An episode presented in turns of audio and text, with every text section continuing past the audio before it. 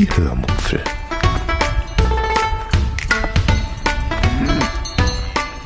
Aus dem Tagebuch einer Allgäuerin.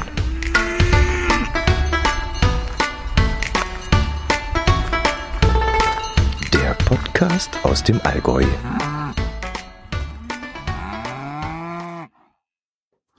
Hallo und herzlich willkommen zur 260. Episode der Hörmupfel. Heute erzähle ich euch von unserem Topf- und Mikrowelleneinkauf sowie von einem Rezept, das ich nachgekocht habe. Viel Spaß beim Hören.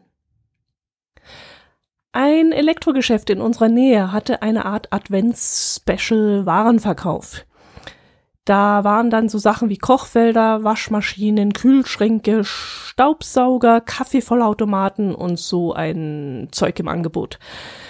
Teilweise waren dann bis zu 50 Prozent Rabatt auf diese Geräte möglich. Unter anderem gab es dann auch noch Pfannen und Töpfe im Angebot und daran war ich dann sehr interessiert. Wir werden zukünftig ja einen Induktionsherd haben und dazu benötigt man spezielle Töpfe und Pfannen, die wir eben noch nicht haben. Das Einzige, was vermutlich weiterhin äh, Verwendung bei uns finden wird, ähm, ist mein großer Wok, der einen Eisenboden hat. Das, was da nämlich auf den Herd stehen muss, muss magnetisch sein, weil der Herd eine Art Magnetfeld aufbaut, um den Topf zu erkennen und auch zu beheizen. Ich habe mich mit der Technik jetzt, äh, die dahinter steckt, noch nicht so ausgiebig beschäftigt und weiß nicht genau im Detail, wie das alles geht. Da muss ich mich noch reinlesen, denn ähm, im Grunde interessiert mich das schon, wie das so funktioniert, aber ich hatte bis jetzt noch keine richtige Zeit. Meine jetzigen Töpfe und Pfannen kann ich jedenfalls zukünftig nicht mehr verwenden, das weiß ich schon mal, was aber auch nicht allzu schlimm ist, denn nach 20 Jahren sind äh, wirklich mal ein paar neue Pfannen mh, hm, fällig, denke ich. Die beschichteten Pfannen soll man ja sowieso eigentlich nicht so lange aufhalten, äh, aufheben. Äh, ist ja nicht allzu gesund. Äh, wenn die erst einmal verkratzt sind, soll man sie ja sowieso austauschen. Wir sind also zu diesem Einzelhandel gefahren, um uns dort einmal genauer umzusehen. Da ich noch nicht weiß, wie, wie weit ich den neuen Dampfgarer in Zukunft nutzen werde, wollte ich für Töpfen und Pfannen nicht allzu viel Geld ausgeben. Außerdem haben wir uns mittlerweile auch schon eine Induktionsgrillplatte und ein, eine Teppanyaki gekauft, die wir auch zu einem sehr guten Preis bekommen haben. Und so sollte dann eben ähm, ja nicht mehr investiert werden für die weiteren Töpfe. Ich brauche also keine Hightech-Töpfe, sondern ich wollte nur irgendetwas Solides, Gutes und Einfaches haben und habe darauf jetzt nicht so großartig Ansprüche gestellt. Wir sind dann auch recht schnell fündig geworden. Also für 100 Euro haben wir jetzt vier hm, hochwertige Töpfe von der Firma Fissler bekommen. Allerdings nur mit einem Durchmesser von 2x16 und 2x20 Zentimeter. Äh, aber das sollte trotzdem für unseren Zweck und für uns beide eigentlich reichen. Die großen Töpfe, die ich im Moment im Schrank stehen habe, nutze ich sowieso kaum noch, seitdem wir alleine sind. Hm, früher habe ich die öfters benutzen müssen, aber jetzt zu zweit ist das gar nicht mehr nötig. Und wenn wirklich mal Gäste kommen, dann äh, kommt höchstwahrscheinlich sowieso der Dampfgarer oder vielleicht sogar der Grill zum Einsatz. Also denke ich mal, sollte ich damit zurechtkommen. Was mir allerdings bei den Töpfen sehr wichtig ist, äh, ist, dass sie einen Glasdeckel haben. Die klappern beim Kochen zwar eventuell mehr als normale äh, Deckel, aber ich sehe halt immer gerne, was sich da im Topf gerade tut. Ich bin das so gewohnt und möchte das auch in Zukunft nicht missen.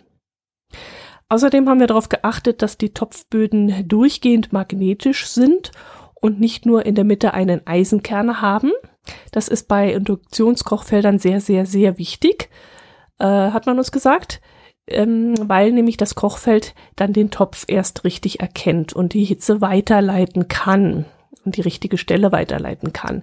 Billige Töpfe hätten da wohl ein Problem, die hätten nur in der Mitte so einen kreisrunden äh, Eisenkern und außen eben nicht und darauf sollte man achten. Deswegen haben wir auch ein Magnet mitgenommen und haben dann vor Ort genau getestet, äh, wie groß das Eisenfeld dort unten ist. Was wir in diesem Geschäft dann auch noch bekommen haben, war eine Mikrowelle von Siemens, die wir auch sehr, sehr günstig bekommen haben. Ähm, ich mache nicht allzu viel in der Mikrowelle. Ich äh, kenne zwar ein paar Frauen, die sogar damit kochen, Ähm, äh, aber die meisten wärmen sich oder ihrem Mann abends eigentlich nur das Essen auf und ich selbst mache mir im Winter vielleicht mal ähm, eine Milch in der Mikrowelle heiß. Ähm, ja, mehr eigentlich nicht. Ich habe gehört, man kann sich dort auch Kaffee und Tee heiß machen, aber ich weiß ehrlich gesagt nicht, wie das gehen soll. Ich kann mir das gar nicht vorstellen. Nimmt man dann so ein Instant-Kaffee, so ein Pulver, das man rein? Ich weiß es nicht. Also ich würde sowas nicht machen. Und Teewasser mache ich mir eigentlich immer im Wasserkocher warm. Und dafür würde ich jetzt auch keine Mikrowelle verwenden. Ach ja, Milchreis. Milchreis mache ich immer in der Mikrowelle, äh, weil ich dann nämlich nicht dabei stehen bleiben muss und ständig im Topf rühren muss, sondern ich kann den Topf einfach in, die, in der Mikrowelle stehen lassen und die Mikrowelle laufen lassen und muss nicht dauernd davor stehen. Ich muss dann nur ab und zu, vielleicht so zwei, drei Mal mh, unterbrechen und umrühren, aber das ist wesentlich einfacher als die Zubereitung im Topf. Ich hatte dann noch überlegt, ob wir zukünftig ganz auf die Mikrowelle verzichten können, aber das wollte ich dann doch nicht. Gerade die einfache Zubereitung von warmer Milch ist mir dann doch sehr, sehr wichtig. Und ich habe einfach keine Lust, mich, wie gesagt, an den Herd zu stellen und ständig die Milch im Topf zu überwachen, damit die auch ja nicht überkocht. Ähm, ich weiß gar nicht, ob der neue Herd das vielleicht sogar könnte, Milch ohne Überkochen zuzubereiten. Es gibt nämlich bei manchen Induktionsherden die Möglichkeit, dass der Herd die Hitze des Topfes erkennt und dann rechtzeitig zurückschaltet. Aber ich weiß jetzt ehrlich gesagt nicht, ob unser Herd das auch haben wird. Wir haben so viel hin und her überlegt und geschoben und gemacht, als wir das Ganze da geplant haben, dass ich im Moment gar nicht weiß, was unser Herd schlussendlich kann. Damit muss ich mich dann nochmal beschäftigen, wenn er bei mir in der Küche steht. Ja. Äh mal die Tempo rausnehmen. Und dann ähm, bleiben wir am besten gleich beim Kochen.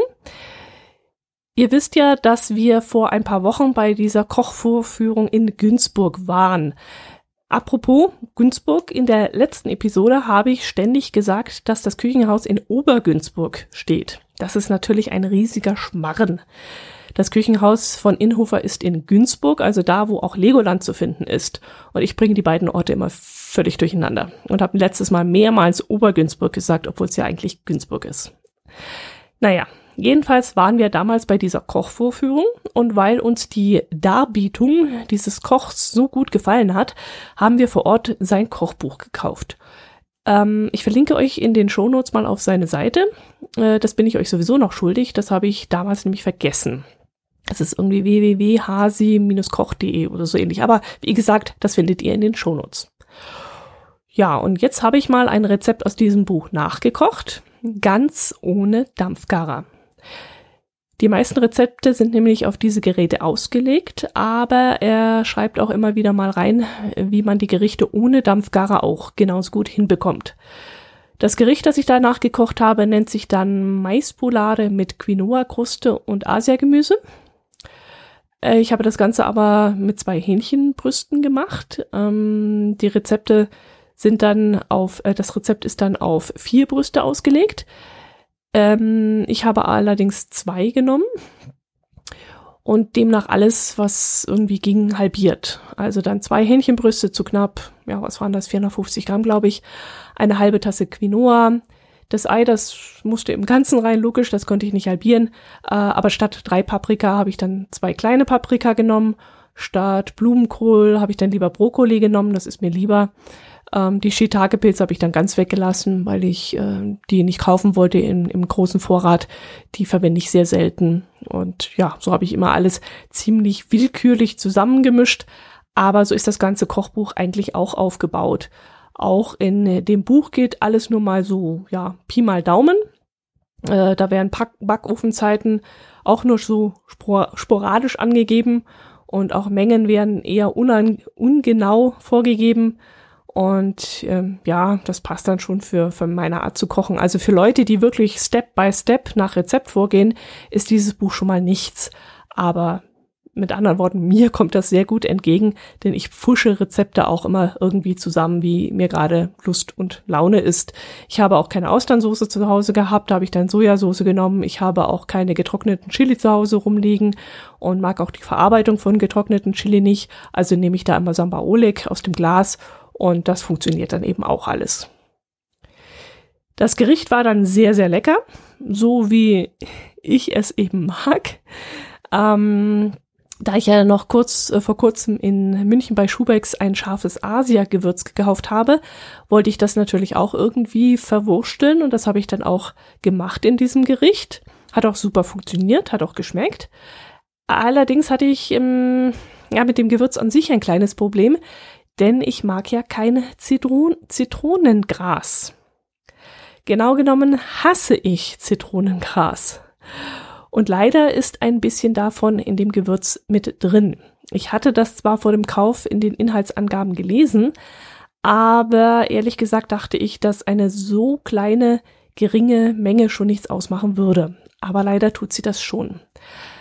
Ich neige dazu, nach Zitronengras immer noch stundenlang aufzustoßen. Und das ist in dem Fall leider auch so. Es schmeckt zwar während dem Essen nur hauchzart danach, aber später nach dem Essen, naja, werde ich das Zeug eben im, im Abgang nicht mehr los. Und das hätte ich wirklich nicht gedacht. Und jetzt habe ich natürlich daraus gelernt, dass ich in Zukunft sehr darauf achten muss, ob in irgendwelchen Gewürzen Zitronengras drin ist.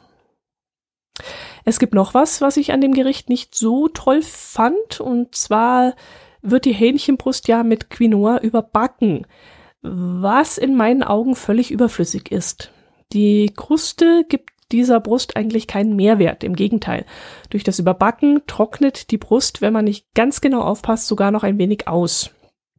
Also ich würde dann in Zukunft die Brust äh, extra auf Niedrigtemperatur garen und das Quinoa separat kochen und auch separat mh, hm, hübsch auf dem Teller anrichten. Man kann ja das klebrige Zeug in eine Tasse drücken und dann auf den Essteller stülpen und dann macht das nämlich auch was her und die Brust würde ich dann separat noch einmal vielleicht auf eine Grillplatte mh, mm, legen und anbraten, damit es dann hübsche Streifen auf der Brust gibt und dann auch auf den Teller legen. Das sieht dann genauso schön aus wie Hähnchenbrust in Quinoa-Kruste und ist von der Konsistenz dann wesentlich besser.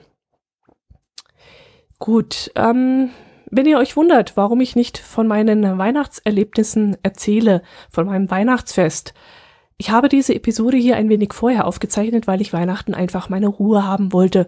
Und zwischen den Feiertagen musste ich dann auch noch arbeiten und das war ziemlich stressig. Und deshalb dachte ich, damit ihr etwas auf die Ohren bekommt, zeichne ich schon mal vorher auf. Und so werdet ihr dann am Freitag früh zuverlässig mit neuen Erzählungen von mir versorgt. Vielleicht erzähle ich euch dann im neuen Jahr nachträglich noch etwas über unser Weihnachtsfest wenn es davon überhaupt etwas Interessantes zu erzählen gibt. Das weiß ich ja noch nicht. Auf jeden Fall möchte ich mich ähm, an dieser Stelle schon mal bei euch für die viele Interaktion bedanken in der Vorweihnachtszeit, in der Adventszeit.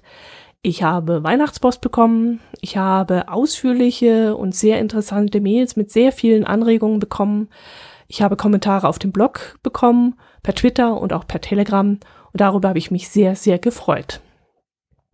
Apropos Telegram. Ich möchte mal wieder einen Hinweis auf meinen Telegram-Kanal geben. Ich habe auf Telegram einen eigenen Hörmupfel-Kanal angelegt, wo ich ab und zu Dinge poste, die es nicht in diesem Podcast geschafft haben, weil mir die Zeit und der Kopf dafür gefehlt hat oder weil ich es einfach nicht erwähnenswert gefunden habe. Wenn ihr also einen Telegram-Account habt, dann empfehle ich euch, den Kanal zu abonnieren, um diesem Service folgen zu können. Ähm, ihr findet die Zugangsdaten auf meinem Blog oben in der Leiste unter dem Reiter Telegram-Kanal. Wenn ihr dort beitritt, beitretet, so ist das korrekte Deutsch, dann sehe ich das. Ich sehe auch euren Account, aber die anderen, die dort in diesem Telegram-Kanal mm, unterwegs sind, die das also abonniert haben, die sehen eure Kontaktdaten nicht. Äh, ja, außerdem habe ich kurz vor Weihnachten äh, auch wieder ein paar Videos geschnitten, zum Beispiel von der Dorfweihnacht in Buxheim und vom Weihnachtsmarkt in Ulm. Und das könnt ihr euch auch gerne auf meinem YouTube-Kanal anschauen. Äh, sind immer nur ein paar, ja, paar Minuten, also ein ganz kurzes Video, maximal so ja, zwei, drei Minuten höchstens. Und den Zugang findet ihr auch auf meinem Blog. Gut, Schluss jetzt mit Self-Plugging. Ich wünsche euch einen guten Rutsch ins neue Jahr. Wir hören uns dann am 5. Januar wieder. Macht es gut bis dahin, lasst die Korken knallen und kommt's gut rüber. Servus!